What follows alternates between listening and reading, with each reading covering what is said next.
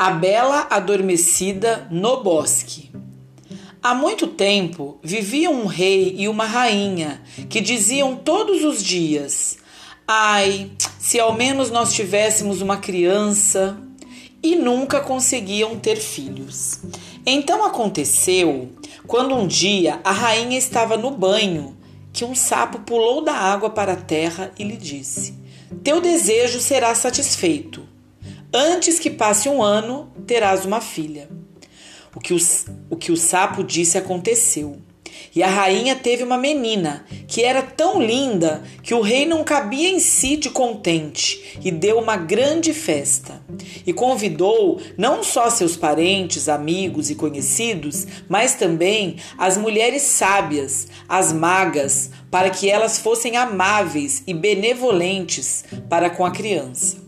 Havia treze delas no reino, mas como ela só, só tivesse doze pratos de ouro, dos quais elas deveriam comer, uma delas teria de ficar em casa. A festa foi celebrada com toda a pompa, e quando ela terminou, as sábias magas presentearam a criança com seus dons mágicos. Uma com a virtude, outra com a beleza, a terceira com a riqueza, e assim com tudo que se pode desejar no mundo. Quando a décima primeira acabava de falar, entrou de repente a décima terceira. Ela queria se vingar por não ter sido convidada, e sem cumprimentar, e mesmo sem olhar para ninguém, ela proclamou em alta voz: a filha do rei, ao completar 15 anos, se picará num fuso e cairá morta. E sem outra palavra mais, ela se voltou e deixou o salão. Todos estavam assustados. Então se adiantou a décima segunda, que ainda não fizera o seu desejo, e porque não podia revogar o mau agouro, apenas amenizá-lo. Disse: Porém, isso não será a morte, mas sim um sono profundo de cem anos no qual a princesa cairá. O rei, que queria resguardar sua filha amada daquela desgraça, mandou emitir uma ordem para que todos os fusos do reino inteiro fossem queimados. Na menina, todos os dons das mulheres magas se realizaram pois ela era tão bela, virtuosa, amável e compreensiva que todos os que a viam tinham de amá-la. No dia em que ela completou os seus 15 anos, o rei e a rainha não estavam em casa e a menina ficou sozinha no castelo. Então ela perambulou por toda parte, examinou quartos e salas à vontade e, por fim, chegou a uma velha torre Subiu pela estreita escada em caracol e deu com uma pequena porta, com uma chave enferrujada na fechadura. Quando ela a virou, a porta se abriu. E lá, num quartinho pequenino, estava sentada uma velha, confuso, fiando o seu linho, atarefada. Bom dia, vovozinha, disse a princesa. O que fazes aí? Estou fiando, disse a velha, balançando a cabeça. E que coisa é essa que salta tão alegremente? perguntou a menina e pegou o fuso, querendo fiar também. Mas mal ela tocou no fuso, o feitiço se realizou e ela picou o dedo. E no mesmo instante em que sentiu a picada, ela caiu na cama que se encontrava ali, mergulhada em sono profundo e esse sono se espalhou pelo castelo inteiro. O rei e a rainha, que acabavam de voltar e entravam no salão, começaram a adormecer e a corte inteira com eles. E adormeceram também os cavalos na cocheira, os cães no pátio, as pombas no telhado, as moscas na parede. Sim, até o fogo que ardia no fogão aquietou-se e adormeceu. O assado parou de crepitar.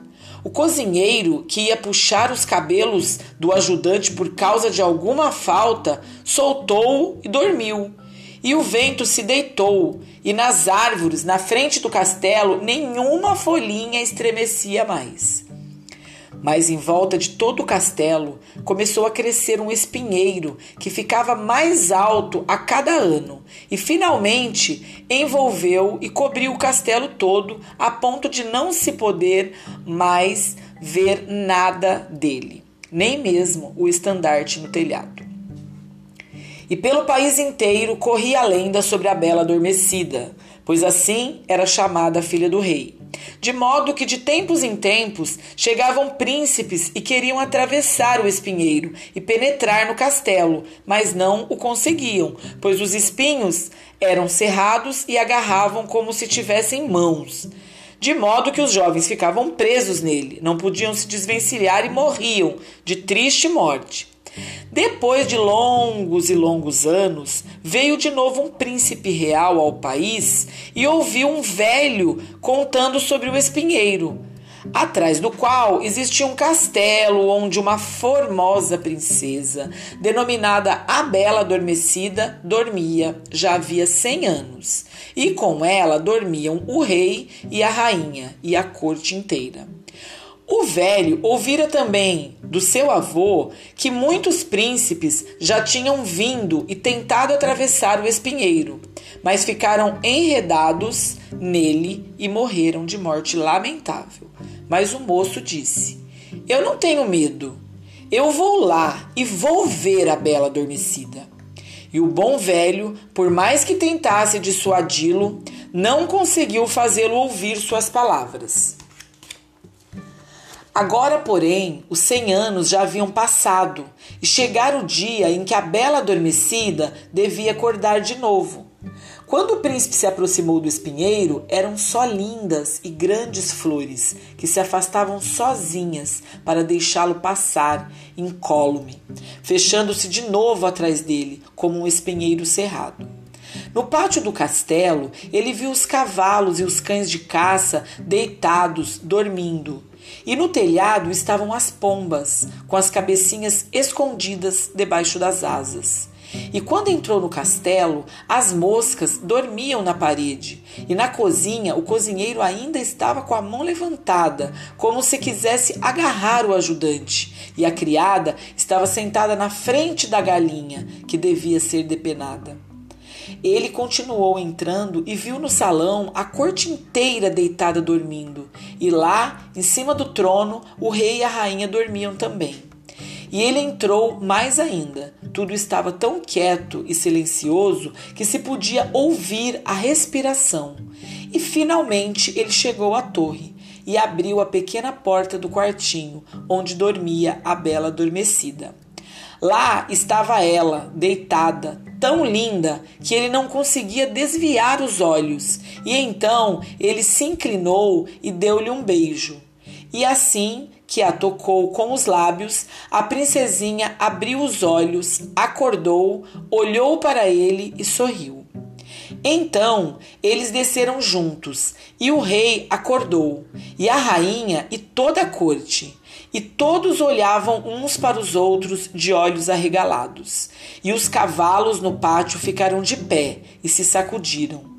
Os cães de caça pularam e abanaram as caudas, e os pombos no telhado tiraram as cabecinhas de sob as asas, espiaram em volta e saíram voando para o campo. As moscas na parede se arrastaram adiante, o fogo na cozinha despertou, chamejou e cozinhou a comida. O assado recomeçou a crepitar, e o cozinheiro deu um tapa no ajudante que gritou, e a criada depenou a galinha. E aí, o casamento do príncipe com a bela adormecida foi celebrado com todas as pompas, e eles viveram alegres até o seu fim.